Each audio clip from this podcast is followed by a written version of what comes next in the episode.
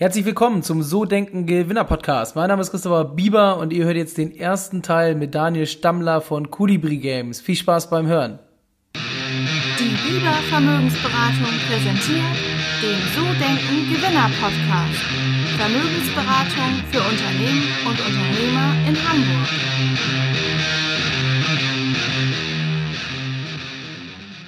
Herzlich willkommen zum So Denken Gewinner Podcast. Mein Name ist Christopher Bieber und heute geht's wieder in ein Interview. Heute mit einem Unternehmer, der in den letzten Jahren sehr, sehr groß mit seinem Unternehmen geworden ist, zusammen mit seinem Mitgründer. Er hat sich auf das Thema mobile Spiele, also Smartphone-Spiele spezialisiert, beschäftigt mittlerweile über 100 Mitarbeiter. Seine beiden Hauptspiele, die sie anbieten, sind über 100 Millionen Mal runtergeladen worden. Und ich begrüße heute ganz, ganz herzlich bei mir im Podcast Daniel Stammler, von Colibri Games. Schön, dass du da bist, Daniel. Ja, vielen Dank für die Einladung und die Möglichkeit. Sehr gerne.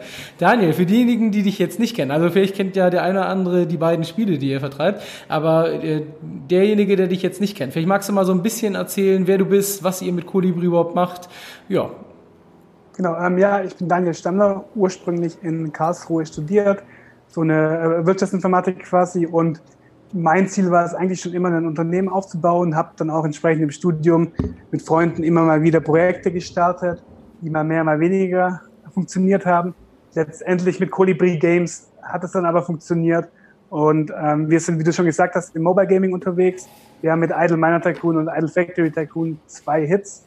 Und äh, die Grundidee hinter den Spielen ist, dass man sich so sein Imperium aufbaut und eigentlich immer nur gewinnen kann und nie bestraft wird als Spieler. Genau, wir sind dann ähm, irgendwann auch von Karlsruhe nach Berlin gezogen, genauer gesagt Ende 2017, um dann hier auch dann wirklich das Unternehmen international auszurichten und auch hier, hier den, die Grundsteine für den zukünftigen Erfolg zu legen. Mhm, okay. Ähm, ich habe gesehen, das fand ich sehr erstaunlich.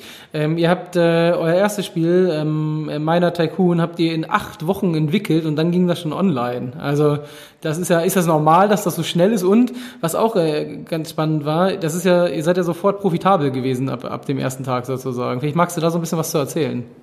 Genau, ähm, erstmal zu den acht Wochen. So unser Learning in den letzten Jahren davor war eigentlich immer, dass wir viel zu lange in einzelnen Ideen festgehalten haben auch wenn eigentlich schon, wenn man ehrlich zu sich war, klar war, dass es nichts wird. Und deswegen haben wir für Idle Tycoon uns von Anfang an das Ziel gesetzt, wir möchten in acht Wochen ein Produkt auf dem Markt haben, mit dem wir zumindest sehen können, ob das dann grundsätzlich in die richtige Richtung geht oder nicht. Und um das auch sicherzustellen, dass wir auch wirklich nach acht Wochen was haben, haben wir dann auch von quasi am ersten Tag, die erste Aktion, die wir gemacht haben, war eine Party zu organisieren in acht Wochen, wo wir alle unsere Freunde, Bekannte, Kollegen etc. eingeladen haben um dann auch wirklich die Präsentation von dem Spiel machen zu müssen und dann so ein bisschen den Social äh, Pressure aufzubauen. Also ihr, ähm, habt, ihr habt also erstmal getestet, ob es funktioniert, bevor ihr es dann weiterentwickelt habt, oder war es schon fertig nach acht Wochen? Nee, nee, also es war alles andere als fertig und das ist, glaube ich, auch die, die Herausforderung dabei. Das ist ja so der, der klassische Lean Startup Approach. Man muss sich überlegen, was sind die Sachen, die man wirklich anders macht, die man testen möchte und was sind die Sachen, bei denen klar ist, dass die schon funktionieren die man aber dann nicht in den acht Wochen einbauen will. Und bei uns war es zum Beispiel so, dass das Spiel im Grunde nach zwei oder drei Tagen einfach schon durchgespielt war von den Leuten. Und wir sind ja ein Free-to-Play-Game, das heißt, das Spiel an sich ist kostenlos und wir verdienen nur Geld, wenn Spieler dann entweder Werbung schauen oder sich zusätzlich über In-App-Purchases ähm, Items im Spiel kaufen. Und das bedeutet, dass wir mit der ersten Version auch gar nicht die Chance hatten, Geld zu verdienen, weil die schon nach zwei oder drei Tagen einfach fertig war. Und das Wichtige dabei ist dann aber, das, das Mindset zu haben, dass es egal ist, ob man am Anfang Geld verdient. Es ist auch egal, dass die ersten User dann das Spiel natürlich wieder deinstallieren und äh, löschen, weil, weil sie am Ende nichts mehr zu tun haben. Weil alles, was wir eigentlich herausfinden wollten, waren zum einen, laden sich überhaupt Spieler das Spiel herunter und dann zum zweiten, kommen die Spieler am zweiten Tag wieder zurück. Mhm. Oder ist es ein Spiel, das man einmal öffnet und dann eigentlich langweilig findet. Und entsprechend haben wir auch alles andere einfach rausgestrichen aus dem Plan was es uns dann ermöglicht hat, das Spiel auch in acht Wochen zu releasen. Und seitdem arbeiten wir quasi an dem Live-Produkt, machen wöchentliche Updates und bringen jetzt nach und nach immer mehr und mehr Features in das Game. Ähm, also um die Frage zu beantworten, nein, das Spiel war nicht fertig am Anfang. Okay, also wirklich erstmal getestet, ob es überhaupt angenommen wird. Äh, jetzt, was mir da schon auffällt, da würde ich gerne nochmal nachfragen. Ähm, ihr seid also wirklich mit dem Ziel direkt rangegangen, dass ihr damit auch Geld verdienen wollt? Oder war das eher so, ja, so eine Idee nebenbei, äh, weil oft entsteht sowas ja eher dass daraus aus einer Leidenschaft, weil man selber gerne spielt. Und wie war das bei euch? Ja, bei uns war das schon so der Drang, ein Unternehmen aufzubauen. Und deswegen hatten wir auch vorher alle möglichen Projekte ausprobiert in den verschiedensten Bereichen, weil das so der, das Ziel war, was aufzubauen, was auch wirklich langfristig erfolgreich ist und nicht irgendwas aufzubauen, womit wir mal ein bisschen Geld verdienen können, aber dann in zwei Jahren ähm, das alles in sich zusammenbricht. Und was dann aber passiert ist tatsächlich, war, dass sich dann so zwei Stränge getroffen haben, weil wir als Consumer auch schon immer Spiele gespielt haben. Und in der Schulzeit waren das halt so Spiele wie Age of Empires, Command Conquer. Und während dem Studium haben wir dann aber auch äh, irgendwann Mobile Games gespielt, weil das einfach besser in unseren Lebensrhythmus dann gepasst hat und haben uns dann irgendwann mal überlegt, hey, warum gründen wir eigentlich nicht eine Firma im Mobile Gaming, wo auf der einen Seite das Marktpotenzial groß ist, auf der anderen Seite aber auch wir uns zumindest als Consumer auskennen und wissen, was gut ist, was ein gutes Produkt ist und was ein schlechtes Produkt ist. Mhm. Und hast du selber denn, was hast du studiert? Das habe ich in der Recherche gar nicht gefunden, muss ich ehrlich zugeben. Also ich habe Wirtschaftsinformatik studiert, beziehungsweise in Karlsruhe am KIT ähm, hieß das damals Informationswirtschaft. Im Grunde aber einfach eine Mischung aus ähm, Wirtschaft und Informatik. Und war für dich denn da, damals schon klar, dass du dieses Studium machst, um wirklich dann auch später dich selbstständig zu machen? Oder, oder war auch mal so ein Angestelltenverhältnis geplant bei dir? Es war so halb, halb. Ich, ich, wollte schon immer selbstständig werden, aber ehrlich gesagt, bevor ich angefangen habe zu studieren, konnte ich mir darunter nicht wirklich was vorstellen. So, was bedeutet das, ein Unternehmen zu gründen? Wie funktioniert das überhaupt? Und ich habe das dann erst so in den ersten Semestern dann auch wirklich realisiert und dann auch ein, zwei Mal ausprobiert und dann auch mal gesehen, wie das Ganze funktioniert. Ähm, ich habe so, so die Alternative wäre wahrscheinlich gewesen, wenn alle Startups äh, nie funktioniert hätten, irgendwie in die Unternehmensberatung zu gehen. Das heißt, so Angestelltenverhältnis wäre die Notlösung gewesen. Aber es war schon immer klar während dem Studium, dass Ziel Nummer eins ist, das ein eigenes Unternehmen aufzubauen. Okay, also schon ganz klar. Und warum war das so bei dir? Gibt es da einen Hintergrund, familiär? Bist du vorbelastet? Oder es ist ja so, dass die meisten Deutschen tatsächlich so neun von zehn sagen, ja, ich will in dem sicheren Angestelltenverhältnis sein. Selbstständigkeit, da kann man scheitern, kann man pleite gehen. Das sind ja so typische Vorurteile in Deutschland. Wie war das bei dir? Was, was war der Unterschied zu den meisten anderen? Ähm, das ist eine gute Frage. Ich weiß es ehrlich gesagt nicht direkt. Ich komme auch nicht aus einer selbstständigen Familie oder so, sondern ähm, eher die klassische Arbeiterfamilie, bodenständig. Meinen Eltern wäre es damals auch immer lieber gewesen, wenn ich einfach zur SAP gegangen wäre oder so. Ich hatte aber schon immer so den, ja, den Willen, auch irgendwie mehr zu machen und nicht nur irgendwie ähm, meine 70 K im Jahr zu verdienen und äh, gemütlich dann zu leben, sondern auch wirklich einen Impact zu haben. Und, und wodurch kommt das? Was, was treibt dich an? Also es muss ja irgendeinen Grund dafür geben, dass du, ich sag mal, du wirst ja wahrscheinlich keine, keinen 9-to-5-Job haben, sondern schon das eine oder andere Mal auch am Wochenende oder in der Woche lange, lange arbeiten. Was treibt dich an? Warum ist das so bei dir? Ich glaube, am Ende ist es schon so der, der Wille, auch wirklich den Unterschied zu machen und nicht nur ein kleines Rädchen zu sein, das halt äh, lokalen Impact hat in seinem Job, sondern wirklich jemand zu sein, der am Ende auch mit dem, was ich mache, mit den Firmen, die ich aufbaue, auch wirklich einen Unterschied macht. Und das ist natürlich super cool im Mobile Gaming, weil das ist so einer der wenigen Bereiche, wo man extrem viele Menschen erreichen kann. Und wir sind jetzt nach ungefähr drei Jahren bei 100 Millionen Menschen und die, die Downloadzahl fällt nicht. Das heißt, wenn man das mal ein paar Jahre vorausdenkt, ist es schon möglich, dass wir irgendwann auch mal eine Milliarde Downloads haben. Und das ist schon was, was wovor ich sehr viel Respekt habe, aber was mich auch als Ziel antreibt, einfach was zu bauen, was dann am Ende ein großer Teil der Menschheit ähm, hat und auch profitiert davon und glücklicher wird oder das Leben der Menschen dadurch einfach ein kleines Stück besser wird. Und ist das auch die Vision, eine Milliarde Downloads oder gibt es Visionen bei dir?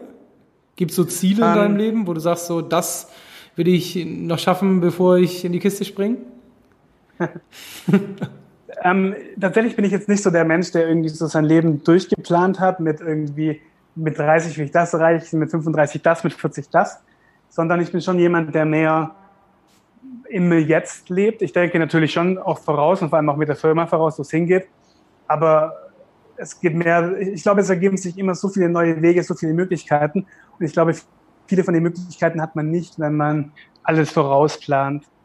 Ähm, nichtsdestotrotz ist natürlich eine Milliarde ist eine sehr gute Zahl. Wir hatten jetzt erst vor, ich glaube, drei Wochen hier eine, eine Firmenfeier für die 100 Millionen Downloads. Und da ist dann schon in der Präsentation ein paar Mal die Zahl eine Milliarde gefallen, ja. Mhm, also schon so ein Ziel auf jeden Fall für die nächsten Jahre, da mal hinzukommen. Kann ja, glaube ich, auch in eurem Bereich dann relativ schnell gehen, wenn, ich sag mal so, die Reichweite auf einmal nochmal, ich weiß nicht, seid ihr schwerpunktmäßig äh, in, in Deutschland, in Europa aktiv oder auch schon in den USA? Nee, also wir sind global. Ähm, das größte Land ist die USA. Und dann, ähm, ich glaube, aktuell das zweitgrößte ist China und dann kommt Deutschland. Also es ist wirklich sowohl die westliche Welt als auch die östliche Welt. Okay, also man hört schon raus, eine ganze, ganze Menge Verantwortung. Ähm, was machst du denn, um dich zu motivieren, wenn du mal wirklich so einen Tag hast, der nicht gut ist, wo du morgens aufstehst und schon denkst, hey, heute keine gute Idee ins Büro zu gehen, aber es ist vielleicht irgendwas Wichtiges für den Tag geplant und du kannst das nicht canceln. Was machst du, um dich zu motivieren? Gibt es da so Rituale, Abläufe, irgendwas, woran du dich orientierst? Ich glaube, das Wichtigste für mich am Ende ist tatsächlich so das äh, Leadership und das Founding-Team. Ähm, die, die Leute, die dann hinter einem stehen, mit denen dann auch, man dann auch mal gute Zeiten, aber auch schlechte Zeiten durchmacht, mit denen man immer offen reden kann und die, die einen dann schon wieder on track bringen. Ähm, ja, wir, wir sind sehr eng hier im Management-Team und im Gründerteam und wir, wir sprechen auch ziemlich viel, also eigentlich jeden Tag. Und ich glaube, das ist so das, was dann so, auch wenn einer mal irgendwie einen schlechten Tag hat, was dann dem gesamten Management oder dem, äh, ja, dem gesamten Management eigentlich dann wieder Stabilität bringt und man sich dann wieder auf die positive Seiten fokussieren kann. Und auf der anderen Seite ist aber schon auch stark das Pflichtbewusstsein einfach. So, wenn man natürlich irgendwie studiert und dann mal einen schlechten Tag hat und keinen Bock hat, auf eine Klausur zu lernen, dann ist es am Ende das Problem von einem selbst. Wenn man hier in einer Firma mit über 100 Leuten, wenn ich irgendwie mal einen schlechten Tag und eine schlechte Woche habe, kann ich natürlich nicht sagen, oh nee, jetzt kein Bock hier die, ähm, äh, die Planung zu machen für nächsten Monat, weil sonst natürlich das, der Impact oder der Schaden nicht mehr nur für mich als Person ist, sondern für das ganze Team hier. Und entsprechend entwickelt man da dann schon so eine, ja, so eine Art Verantwortungsgefühl für das Team. Und ich finde, für mich ist das sowas, wo ich dann halt, auch wenn es mir mal nicht, äh, wenn ich mal nicht ganz auf der Höhe bin, mir denke, okay, nee, jetzt muss ich das machen, weil das auch das Gleiche ist, was ich auch von den anderen Leuten ähm, in so Positionen einfach erwarten würde. Und, und dann einfach so ein bisschen so das nicht, nicht auf sich selbst fokussiert sein, nicht im Ego-Denken sein, sondern im Denken sein, was ist dann am Ende jetzt für die Firma das Beste. Und wenn man natürlich mal super krank ist, ist es für die Firma das, wahrscheinlich das Beste, wenn man daheim bleibt. Aber du, wenn man mal irgendwie schlecht geschlafen hat, ist es, glaube ich, für die Firma das Beste, wenn ich mich dann halt aufraff und trotzdem äh, meine Aufgaben erledige. Hm, okay, und das heißt, du kommst da auch raus normalerweise. Oder hast du dann wirklich auch mal was, wo du die Bücher zuklappst und sagst, so, reicht, ich gehe jetzt mal nach Hause? Nee, das habe ich eigentlich nicht. Wir sind ja auch sehr, also wir versuchen hier, dass auch alles sehr geregelt abläuft, dass es äh, keine Achterbahnfahrt ist, sondern man, man einfach so seine Aufgaben abarbeitet, man seine Meetings hat, mit den Teamleads spricht, äh, mit, den, mit den einzelnen, oder sich mit den einzelnen Bereichen auseinandersetzt ähm, sowas, dass es irgendwie, dass irgendwas Krasses passiert, gibt es eigentlich nicht. Die meisten Sachen sind vorhersehbar und die meisten Sachen sind einfach lange, langwierige Prozesse, an denen man lange arbeitet und dann kommt am Ende das Ergebnis raus. Ähm, Gab es denn bei euch schon mal sowas wie Misserfolge im Unternehmen oder ging das immer nur steil bergauf?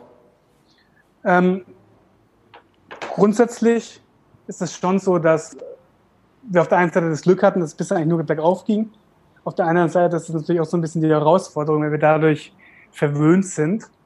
Ähm, wir als Gründerteam hatten natürlich schon die ganzen vorherigen Startups waren alle Probleme und auch ähm, mit Colibri Games hatten wir das erste Spiel, das wir gemacht haben, war tatsächlich nicht Idle Mind Raccoon, sondern Frontier Wars hieß das, wo wir dann grundsätzlich einfach mal alles falsch gemacht haben, lange entwickelt hatten oder die Entwicklung lange gedauert hätte, das Spiel sehr, sehr umfangreich gewesen wäre. Das Projekt haben wir dann zum Glück nach ein paar Monaten eingestellt, aber das war so als für uns als Gründerteam schon so der erste Punkt, wo wir gemerkt haben, oh, hier, da war wohl unsere Strategie nicht richtig. Mhm. Seit, der, seit wir Allgemein haben, ist es aber schon eigentlich alles auf dem ähm, Aufweg. Und das ist jetzt auch, das sehe ich auch jetzt als meine Verantwortung, das Team darauf vorzubereiten, dass es irgendwann vielleicht mal nicht mehr so ist und man nicht, nicht alles immer nur Friede, Freude, Eierkuchen ist, sondern es natürlicherweise auch mal zu Problemen kommen kann. Und äh, wie gehst du mit Misserfolgen um, beziehungsweise wie bereitest du dich darauf vor? Ähm, ich, ich, glaube, man muss halt einfach viel darüber nachdenken. Man muss und, und, und ich glaube, was auch wichtig ist, ist, man in so einem Moment, wenn es irgendein Problem gibt, man muss irgendjemanden entlassen, irgendjemand ist krank, irgendwas, irgendwas im Spiel funktioniert es gibt irgendeinen ähm, schwerwiegenden Bug, dann denkt man natürlich in der Situation immer, oh, okay, jetzt, jetzt ist alles, geht alles den Bach runter. Was ich gelernt habe so über die Jahre, ist einfach mal so einen Schritt zurückzugehen und dann mal so zu überlegen, okay, wie schlimm ist es denn wirklich? Und ich glaube, wenn man dann so ein bisschen mit dem klaren Kopf darüber nachdenkt und das dann gut evaluieren kann, ohne dass man emotional in der Situation ist, dann kommt man auch zu besseren Entscheidungen. Weil es am Ende manche Probleme gibt es, bei denen muss man sofort reagieren. Andere Probleme gibt es, die dann vielleicht im Endeffekt doch nicht so schlimm sind. Und als Unternehmer ist es natürlich die Aufgabe, sich um die Sachen zu kümmern, die wirklich schlimm sind und die Sachen, die am Ende nicht so schlimm sind, dann nicht zu machen. Weil wenn man alles versucht zu machen, wird am Ende meiner Meinung nach nichts gut. Hm, okay, und hast du da auch klare Strukturen für dich, wie du priorisierst? Also wie machst du das? Hm, an sich ja. Ich, ich bin grundsätzlich ein großer Freund von Fokus. Das heißt, ich, und Organisation. Das heißt, ich, ich versuche mich vor allem so an meinem Kalender zu orientieren und den Kalender entsprechend zu pflegen. Und für uns als Company gibt es natürlich Bereiche, also wir sind eine Produktcompany, das heißt, das Produkt ist super wichtig. Das Produkt muss halt laufen. Wenn, wenn am Ende Idle Mindtrack und unser Idle Factory Deco nicht mehr funktionieren, weil wir falsche Entscheidungen treffen, dann hilft alles andere auch nicht. Der zweite Bereich, der natürlich auch super wichtig ist, ist Marketing. Gleiche Story, wenn wir zwar ein tolles Produkt haben, aber am Ende kein Mensch der Welt sehen kann, was für ein tolles Produkt das ist, dann funktioniert das auch nicht. Und was dann aber trotzdem nicht zu vernachlässigen ist, ist so die breite Company, die Servicebereiche, die Systeme wie HR, wie Recruiting, wie Finance, das sind auch alles Sachen, die müssen halt laufen und die müssen auch gut laufen. Und das sind ja dann so, so in, meinem, in meinem Denken denke ich immer in, was sind direkte Kontributoren und was sind indirekte Kontributoren. Und direkt ist halt Marketing und Produkt und indirekt ist alles andere und beides muss am Ende funktionieren. Jetzt hast du ja gesagt. Und, ja? Nee, sag ruhig. Und ich, ich glaube, was, was dann am Ende auch wichtig ist, ist immer die Sachen zu hinterfragen, die man macht. Das heißt, es, gibt, wir haben zum Beispiel viele Meetings, die haben wir halt, weil die früher mal so gemacht wurden, so regelmäßige Status-Updates zum Beispiel. Und da, was wir dann auch oft machen, ist, dass wir uns wirklich überlegen, braucht man das denn noch, erfüllt das seinen Zweck noch oder ist der Zweck vielleicht nicht mehr da? Und so dann auch einfach zum Beispiel Meetings dann wieder canceln, die man nicht mehr braucht oder die über andere Möglichkeiten abgefangen werden. Hm, okay. Ähm, ich würde ja gerne noch eine Sache nachfragen. Jetzt, du hast, du hast ja gesagt, du versuchst dich zu fokussieren auf eine Sache. Jetzt musst du ja aber irgendwie als Gründer und ähm, Inhaber alles irgendwie im Auge behalten. Also wie machst du das denn, dass du dich fokussierst? Das, glaube ich, ist auch relativ schwierig. Eigentlich muss, gefühlt muss man ja eigentlich als Unternehmer, ist ja bei mir auch so, klar, seine Kernpunkte haben, aber auch irgendwie Allrounder sein für alles. Wie, wie kriegst du das für dich hin? Also ich sehe das so, ich glaube grundsätzlich ist es die Pflicht als CEO, die Übersicht über alle Bereiche zu haben. Ähm, und Übersicht bedeutet, dass man weiß, läuft es da gerade, läuft es da gerade nicht ähm, gibt es Probleme? Gibt es keine Probleme? Was sind das so die Grundherausforderungen? Die Übersicht gewinnt man vor allem, indem man einfach mit den verantwortlichen Personen da zusammenarbeitet, sich mit denen man zusammensetzt, mit denen redet, teilweise dann auch Reporting-Strukturen einführt ähm, und dann zum Beispiel die einzelnen Heads äh, in den Bereichen ähm, offen mit einem kommunizieren. Und das sind dann, da ist dann auch meine Philosophie, den Leuten dann möglichst viel Verantwortung zu geben und die dann auch die Freiheit, ihren Bereich so zu gestalten, wie es Sinn macht. Ähm, und, und solange, und für mich ist dann das Wichtige, dass ich dann die Übersicht behalte, geht das in die richtige Richtung oder geht das nicht in die richtige Richtung. Das ist so, das muss man, glaube ich, oder finde ich als Unternehmer über alle Bereiche haben. Ich glaube, es ist nicht in Ordnung, wenn man sich, wenn man irgendwie sagt, hey, ich, ich finde Produkt super cool und ich kümmere mich gar nicht um Marketing, ich lasse die mal machen, weil ähm, im Endeffekt in einem Unternehmen muss einfach alles funktionieren, damit das Unternehmen am Ende auch erfolgreich ist. Und jetzt die Herausforderung ist dann natürlich, sich zu fragen, wo geht man dann tiefer rein.